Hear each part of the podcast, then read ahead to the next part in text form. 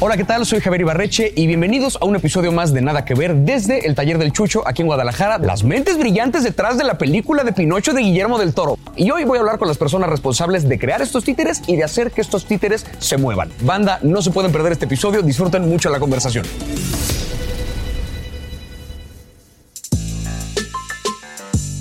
Pues ahora estoy con Luis Telles, Mayrení Señor y Sergio Valdivia, animadores de la película Pinocho de Guillermo del Toro. ¿Cómo están? Muy, bien, gracias. Quería empezar ahora sí que un poquito para, para medir rompiendo el hielo, este, si cada uno lo tiene claro, que me platicaran cuál fue esa película o cuál fue ese momento donde decidieron que querían entrarle al mundo de la animación. Podemos empezar que allá que ya lo señalaste. este, bueno, yo estudié ciencia política.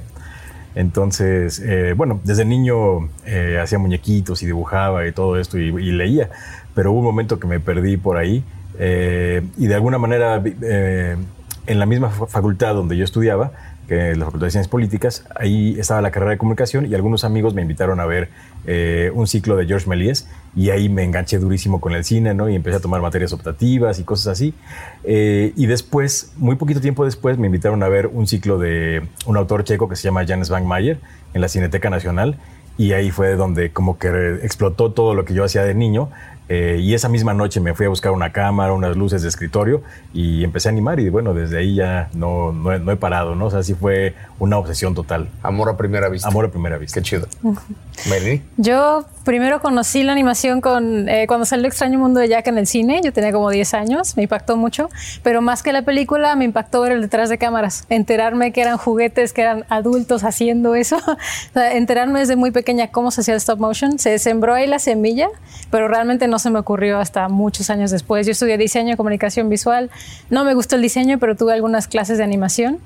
Igual desde antes me había estado empapando de, siempre me gustó la animación, eh, conocí también igual a Gromit, como que igual de toda la vida me fui empapando de stop, este, pero ya que tuve la carrera que me acerqué un poquito, eh, fue que ya en la práctica me di cuenta que me gustaba un montón y llegó un punto después de la carrera, ya me dedicaba al diseño, dije, odio diseñar, voy a hacer otra cosa, o me dedico a la música, que también estudié, o me voy por animación. Me fui por el camino a la animación, me clavé muchísimo y también ya me enamoré y ahí me quedé. Sigues aquí. Sí. Sí, creo que a mí me pasó similar a Mike, que fue Artman, eh, el estudio que hizo Wallace y Gromit y uh en Fuga, porque mi papá nos rentaba a diario una película. no sé qué tenía Artman que le encantaba, entonces yo creo que la vi 20 veces de niño y de ahí no me di cuenta, pero después cuando estudié animación fue como, claro, es el stop motion y crecí viendo Bob el Constructor y Pingu y... Claro. Que, lo mismo que platicaba George, Georgina, era como, sin darte mucho cuenta, te, te atrae mucho lo orgánico del stop motion como niño y después como adulto pues te engancha durísimo. Ya después con películas como Coraline o me acuerdo mucho la de Jimmy el Durazno Gigante. Uh, cómo no. Que pues hay cierta magia y te, te enganchas durísimo con eso. Por ahí fue. Sí, porque tiene como una cualidad muy especial el, eso, ¿no? O sea, el ver un juguete títer, una cosa real moviéndose en pantalla. Ahorita entraremos un poquito más al rollo de cómo funciona el stop motion, porque sí quiero que me platiquen el proceso detrás de esta película en particular. Pero antes, eh, quisiera que me contaran eh, qué es, para poner en contexto, qué es y cómo surge el taller del Chucho, que es aquí donde estamos en este momento. Eh, ¿Quién se la pues sepa mejor? Creo que Lisán se la sabe mejor. Sí. Eh, pues bueno, es una iniciativa absolutamente de, Guillermo del Toro. Eh, fue incluso un poco una sorpresa, ¿no? Porque convocó a, varios directores y ahí lanzó pues todo este proyecto y después con varios directores que también forman parte de, Pinocho, se comenzó a platicar acerca pues de las necesidades, ¿no? Y también eh, pues del sueño, ¿no? De tener un taller de esta magnitud que, que, es gigantesco, ¿no? Y que es, eh, creo que, pues el más grande de América Latina, ¿no? Incluso me, atrevería a decir que también compite muy bien con, con, lo que se hace en Estados Unidos, ¿no? Y en otras latitudes. Eh, entonces, bueno, fue así como de, de la mano. Y, bueno, también desde ahí surgió la idea de que, bueno, no es cierto, fue muy, al principio era como para incentivar las producciones eh, locales y también eh, que hubiera como una, una inversión de, internacional.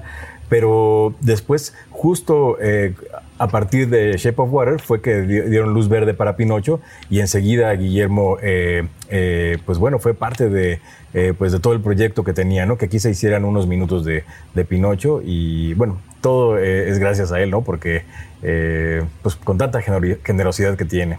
Y, es increíble, ¿no? También fue un armado como de muy rápido, ¿no? Muy, muy rápido, creo que eh, un año y medio después, ya estaba eh, con lo mínimo para funcionar y se arrancó Pinocho. Un año y medio después ya estaba sí. operando. Operando, sí. Eh, me, llama la atención que, porque últimamente como que he escuchado tanto del taller como de la película, como de otros proyectos de acá, algo pasa en Guadalajara que de repente se convirtió como en una suerte de semillero de animadores. ¿no? ¿Qué tiene en particular este lugar que eran, ustedes que, que, de alguna forma como que propició esto? O sea, ¿por qué, por qué aquí? Pues de por sí siempre ha habido una gran tradición de cine en Guadalajara, sobre todo. Eh, y creo que por alguna razón se empezaron a juntar muchos animadores aquí. Eh, pues Luis fue de esa generación de que, bueno, Rigo Mora y después varios que fueron saliendo los habrá conocidos como los siete. Y creo que porque siempre ha habido una concentración de cine, particularmente aquí. No sé exactamente por qué migramos tanto y te, empieza a crecer la industria y algunos migramos hacia acá. Pues yo vivía en Ciudad de México por trabajo, me vine a trabajar. Luis me trajo a Guadalajara y no me he ido. Entonces hemos todos migrado hacia este, hacia este lugar y pues ya está el taller de Chucho, así que va a seguir, vamos a seguir migrando. Y en general, o sea, digo, más allá de, la actividad que hay aquí en Guadalajara, eh, cada vez escuchamos más acerca de grupos de animadores mexicanos que participan igual en producciones internacionales. ¿Qué creen que, o sea, qué, le está aportando un animador mexicano a la industria del cine mundial? O sea, ¿hay una cuestión cultural ahí que trae que le esté como sumando o qué creen ustedes que, que sea? Sí, yo creo que sí. Yo creo que bueno, em, en las producciones internacionales que hay mayoritariamente, pues sí, gente de Estados Unidos, gente de Europa, hay algo que tenemos los mexicanos como cierto saborcito que le metemos ahí a la actuación, en, este caso de los personajes, o a algo que, que, creo que no, no hay en todos lados. Entonces yo sí pude notar eso cuando fui allá a Portland a trabajar, esta como, como sensación de de enriquecer un poco el lenguaje de la película con más culturas, este, que creo que es muy necesario.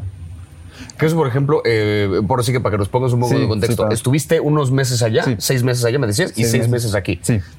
Principal diferencia que notaste así entre una y otra. Pues bueno, aquí fue una unidad muy pequeña, eh, fue un equipo muy pequeñito y allá fue el monstruo. Eh, el gran aparato. El, el gran, ajá, la maquinaria de una producción internacional grande. Entonces aquí, por ejemplo, fuimos nada más tres, cuatro animadores eh, en diferentes etapas y allá llegamos a ser en su mayor punto como 50, casi 50 y había 60 unidades, aquí solo hubo seis. Okay. Entonces sí fue como la gran escala o el choque de, de una maquinaria gigantesca. Eh, pero al final de cuentas pues, estábamos haciendo la misma película, pues sí fue muy bonito ver a artistas que llevaban trabajando desde algunos, por ejemplo, trabajaron en Bob el constructor, así como oh. en cosas que yo había crecido. Y que verlos así como verlos ahí el que hizo el... Sí, sí, sí, chido. sí, estuvo bien chido. Em, pues sí, fue ese como choque eh, de ver a como a, tus héroes, pues, o a la gente que, que, yo admiraba o que veían los detrás de cámaras y ahora trabajar ahí y que son gente muy generosa, igual que aquí. Entonces sí, eso fue, creo que la principal diferencia. Ahí, sobre eso digo, mencionaste ya un poquito el cómo, el, cómo opera, digamos, la filmación ya como tal de la película. Me gustaría, y creo que lo va a agradecer, que nos dieran un poquito, un paso a paso de qué pasa una vez que un títere llegó al set, se grabó y ustedes qué les llega de material o ustedes mandan un material antes de que eso se grabe. Ahora sí que, que nos cuenten un poquito el proceso de una película como esta, en qué orden ocurren las cosas para que ocurra una escena.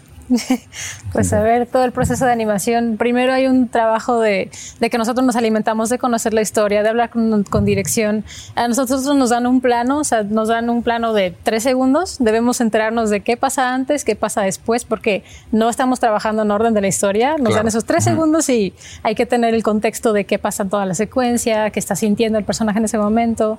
Y de ahí empieza ahora sí el trabajo como que recíproco entre animadores y dirección de empezamos a proponer una actuación. Se hace un live, que es un live action video, que nosotros proponemos. Cada director trabaja de manera distinta, pero muchos te piden un video que nosotros frente a una cámara nos ponemos a actuar, nos ponemos en papel de los personajes y igual otra gente del crew de repente nos pueden ayudar por si hay muchos personajes. Ustedes, ustedes, así de, Sí, ok. hay Uh, un montón chido. de videos bien bonitos de todo el crew actuando y Ah, tú vente, siéntate, tú ponte a jugar cartas, tú no sé o que se pusieron a cargar los ataúdes entre todos para los de la conejos. secuencia que tenemos acá atrás Ajá, set, ¿no? Correcto, exactamente, sí. de este set. Y ya que se aprueba eso, se pasa a un primer ensayo de animación que se llama blocking, Ok. que ahí ya nos enfrentamos tal cual directamente en set, pero el blocking es para ver cuestiones más técnicas de, ok, ¿qué- ¿con qué me voy a enfrentar? Voy a empezar a conocer a ese personaje, a los rigs, si me van a funcionar, si no. Ok, pasamos eso, entonces pasamos a rehearsal. Eh, entonces, en este ya es un poquito más pulido y ya estamos viendo cuestiones más de actuación, pero ya traducido al puppet, porque no es lo mismo actuarlo tú que Que traducirlo ya a un puppet. un- Claro. Este, y en el proceso de animación a lo mejor le vas cambiando cosas, que si el timing y todo. Y ya que se prueba eso, pasamos al hero, que ya es la toma final. Y ese es el proceso ideal, porque ya Sergio les puede decir que ya apresurado últimos meses, luego no hay tiempo, no hay ensayos. Órale, tú no estás haciendo nada, vete a animar y lo que. Ok. y como salga, ¿no? Pero en un, muy- un mundo ideal funciona más o menos Sí, así. tenemos mucha preparación, mucho ensayo. Un plano que yo hice con el grillo fueron- son 13 segundos y fueron tres meses y medio para eso. Tuve seis semanas solo de preparación. O sea, al menos yo sí, bueno, sí tuve todo ese proceso de reuniones, de lab, eh, para, para llegar a mi hero, ¿no? Es que son esas cifras las que luego, o sea, tres meses para está. 13 segundos. Está cabrón. De, hecho, bueno, eh, cabe mencionar que, eh, que los labs, estos videos que hacíamos nosotros, eh, estábamos también completamente obsesionados e incluso decíamos eh, 40, 50, 60 tomas para llegar a la, a la correcta, ¿no? Y después se mandaban varias propuestas, tres, cuatro propuestas y al final los directores, bueno, Guillermo, Mark y eh, Brian también, eh, pero básicamente Guillermo y Mark decidían, ¿no? Así, eh, esta me gusta o pega esta con esta otra. Y es, es muy divertido, ¿no? Porque incluso eh, dice Mike que, eh, que a veces participaba mucha gente, a veces solamente uno hacía de tres o cuatro personajes y después los pegábamos en After Sí, y, y es muy como divertido. un ejército de Luises Sí. ahí Haciendo una escena de cargando un ataúd. Sí. Ah, yo hice eso. Para jugar las cartas me grabé yo cuatro veces.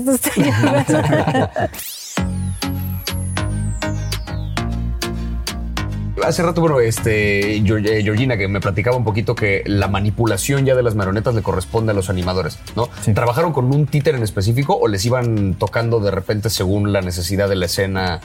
O, les- o sea, o ustedes digamos que se sintieron como más encariñados con algún personaje que con otro. Sí, creo que nos el trabajo de ahorita que mencionaba Luis de Brian Hansen, que fue el supervisor de animación en Portland, es como castear, en este caso que como si fuéramos los actores, escenas específicas y puppets específicos a cada animador conforme sus habilidades. Sea, a nosotros nos tocó la escena de los conejos, que involucraba a los cuatro conejos y a Pinocho. Eh, y creo que con los conejos fue bonito porque realmente los puppets son iguales. No hay ninguna diferencia en diseño, pero le dimos nosotros una personalidad a cada Porque uno. los cuatro se sienten como personajes muy diferentes, o sea, Exacto. ya a la hora de la hora. Ajá, esa era la idea. Entonces, eh, sí creo que se trabaja de esa manera y, bueno, Mike trabajó con, más con el grillo, ¿no? Sí, grillo y conejos. Con Es los que hasta cinco. decías que reconociste a este que quizá Es que te este es el con el que yo trabajé porque tiene la colita rota. Qué maravilla. Fue el mismo. Hola. Y hay un poquito, bueno, esta película además, o sea, no solamente es una película animada en stop motion, estamos hablando también de una película musical, ¿no? Hay varias secuencias en las que los personajes rompen en baile y en canto. ¿Qué implica animar una secuencia musical que... Si tú tienes un actor live action en escena, pues acción, pones la música y puedes un poco ejecutar los pasos. ¿Qué pasa cuando no tienes la música en ese momento, cuando como el proceso es, digamos, más lento o tiene otro ritmo para hacer una secuencia musical, para que el personaje se mueva al ritmo de lo que está ocurriendo? Sí. Egg sheets. Bueno, a Mike fue la que le tocó hacer. Sí, me musical. tocó un poquito del baile al final, en los créditos. Eh, para cuando siempre que tenemos, siempre viene el audio primero, como mencionó George. Este, vienen las voces y también la música. Incluso si la música no está, no es la composición final, por lo menos ya es el beat. Y nosotros nos entregan X sheets, que es como es como el blog de notas del animador. Ok. Es una, nosotros tenemos una tabla en la que cada fila es un cuadro de animación Y si hay que sincronizar con audio, eso ya está trabajado desde antes, a nosotros nos lo Ah, mandan. Y nosotros, incluso si hay cambios de caras, por ejemplo, de Pinocho o de los grillos que, se le cambian los ojitos, yo no me preocupo por averiguar, eh, por inventarle las expresiones o averiguar en qué momento tengo que hacerlo parpadear. Eso lo mandan desde eso antes. como de algún modo. Y también los beats musicales ya van a estar definidos. Y el caso del baile, nos mandaron también labs ya hechos de una bailarina profesional, creo que ella trabajó en La La Land. Entonces la coreografía la hicieron Está allá, la trabajaron. Eh, hubo una parte que tuve coreografía yo al final porque nos mandaron algo al final extra de que ah, se les ocurrió agregar 30 segundos y no estaba completo. Eh, pero igual, trabajamos todo siempre con video desde antes. Estoy de verdad muy fascinado con, o sea, que como animador te toca actuar, bailar, escribir, dirigir, o sea, como que de repente estás un poquito de mil chambas diferentes en la película. Perdón, sí. No, sí, eh, eh, bueno, eh, nada más dos comentarios. Uno, bueno, que también es bailarina. Entonces, Ah, sí. bueno, eso, eso- eso- Pues eso es que algo tienes que ver con música también, Sí. ¿no? Este, sí, tuyo, estudié música. Sí, eso está padrísimo. Pero eh, en el lab que mandaron para el grillo, para esta eh, escena, eh, mandaron dos videos, ¿no? Porque el, el grillo tiene, eh, tiene Cuatro eh, brazos. Cuatro brazos, ¿no?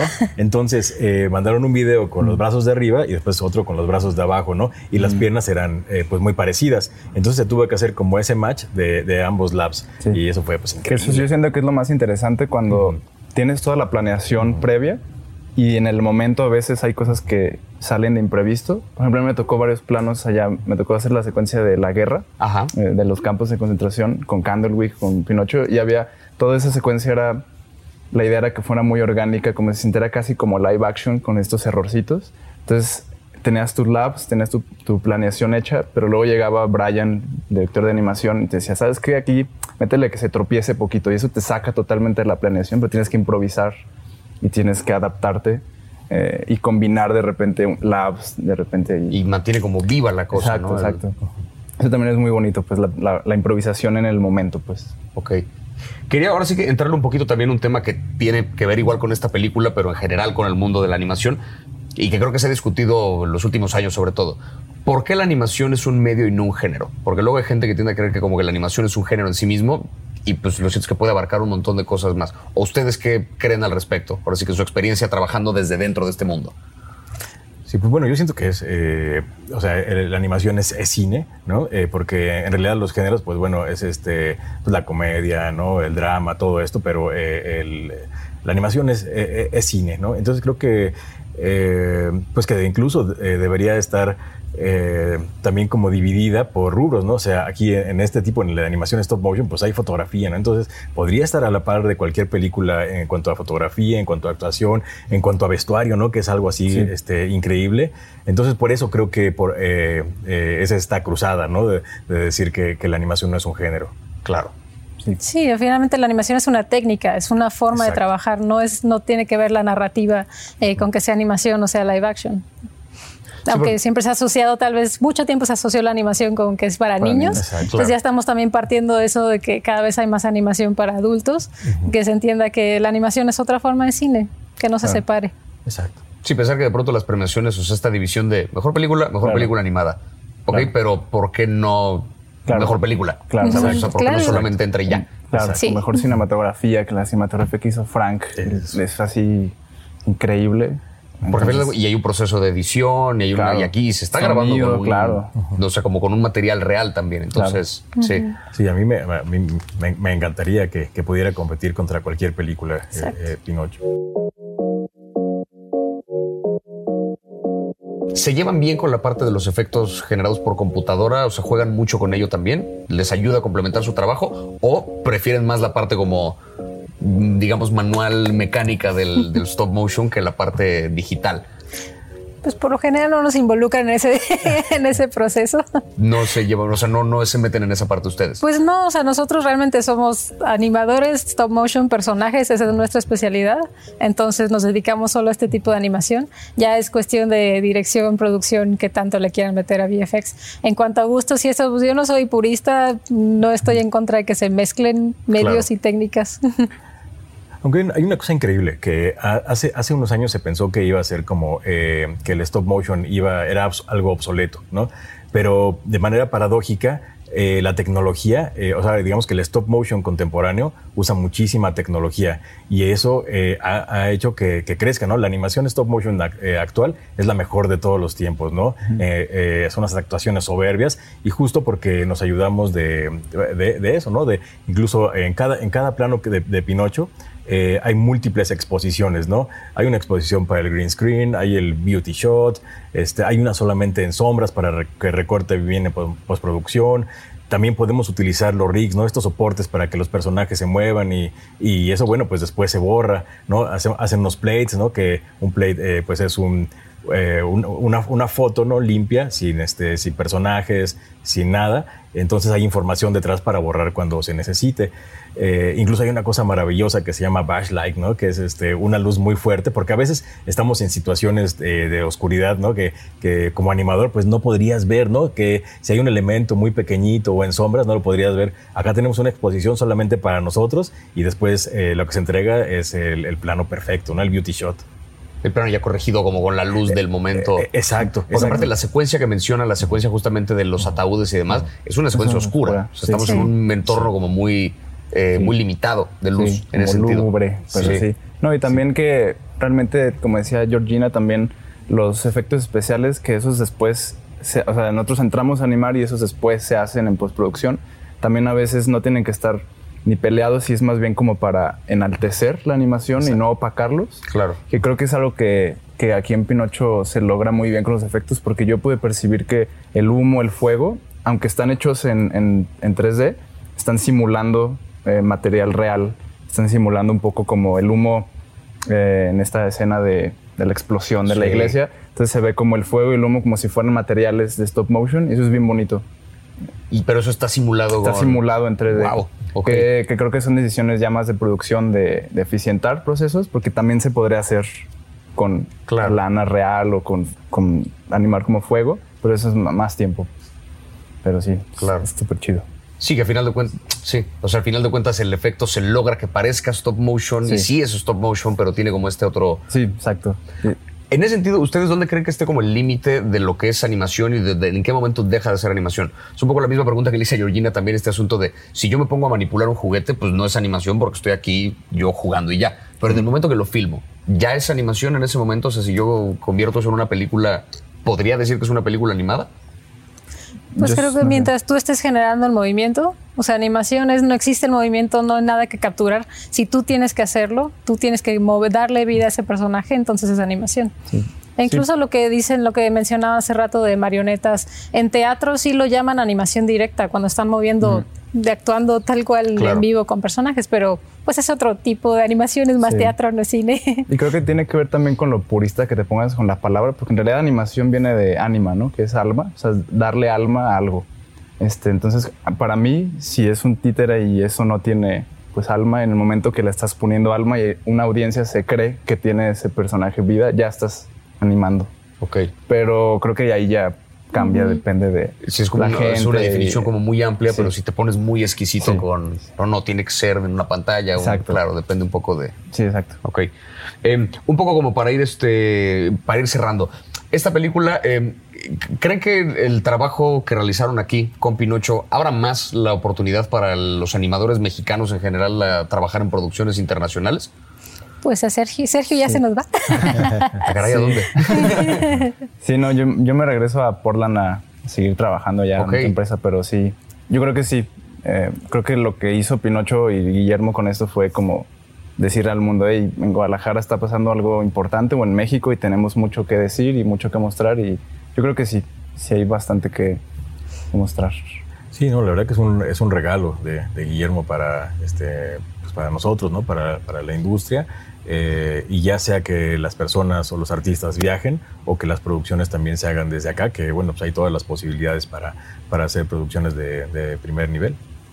Sí, creo que es una oportunidad de que el mundo se entere de que hay talento en México, hace falta apoyarlo y espacios como este, el taller de Chucho, la verdad es que está increíble el foro y todo. En general Latinoamérica está creciendo un montón en, en animación y pues creo que sí, se, están, se van a abrir más oportunidades.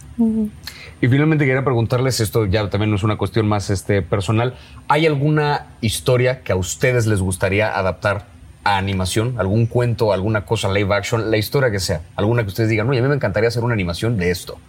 Bueno, yo estoy trabajando en una película. Se vale decir algo todavía, este, Mira, pero, pero bueno, si quisiera adaptar eh, algún cuento, bueno, pues me encantaría el guardagujas, ¿no? De Arreola, por ejemplo. eh, o Farabe de Salvador Elizondo. Eh, muchas Uy. cosas que de, como de literatura se, se me antoja animal, ¿no? Yo ahora ya, ya tengo mis proyectos y no tendría como tiempo en los próximos años para eso, pero bueno, de, de que me encantaría, sí. O por lo menos lo que te gustaría verlo, Sí, así que alguien sí, hiciera sí, un exacto. Farabef animado. Sí, sí, Dios bendiga. bien. no, y también Busquen como- ese libro, se van de ok. No, hay cosas que digo, yo no lo voy a hacer, pero que creo que como Pinocho son personajes que creo que quedan bien en stop motion. Yo siento que, por ejemplo, Frankenstein es una historia que Tiene muchísimo tiene sentido. muchísimo sentido Claro, que sea está en stop hecho. motion. Está. Exacto. Sí, es un, persona, un, un personaje que cobra vida, entonces pide que sea en stop motion. Yo Sí, creo. creo que en general los cuentos de hadas no se pueden explotar un montón. Sí. y más desde su vista original, que suelen ser más oscuras, no tanto la versión eh, limpia Disney.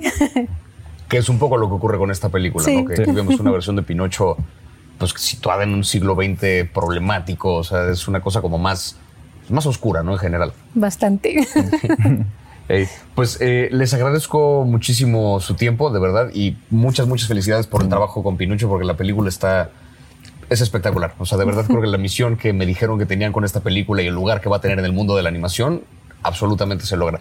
De verdad, Luis, Sergio, eh, Mayrení, de verdad, muchas, muchas gracias por su tiempo. Muchas gracias. Gracias. Muchas gracias. Gracias a ti. Pues hemos llegado al final de este episodio. Eh, gracias de verdad a Sergio, a Mayrení, a Luis y a Georgina por su tiempo y por compartirnos los secretos detrás del mundo del stop motion. Eh, dejen en los comentarios qué les pareció la conversación, qué les pareció la película, no la caguen bien Pinocho y nos vemos en un próximo episodio de Nada que Ver, un podcast de Netflix producido por el equipo de Posta. Hasta la próxima. ¿Qué creen? Se nos acabó el tiempo, pero estoy seguro de que quieren saber más y más sobre toda la chambota que hubo detrás de Pinocho de Guillermo del Toro. Un Pinocho hecho con madera mexicana, sí señor. Bueno. Pues sus deseos son órdenes. Y les cuento que también entrevisté a Georgina Hines, supervisora de marionetas, quien, entre muchas otras cosas, me platicó lo que fue trabajar de la mano con el talentazo nacional del taller de Chucho. Chequen entonces la versión en video de Nada que Ver con este y otros extras en el canal de YouTube de Netflix Latinoamérica.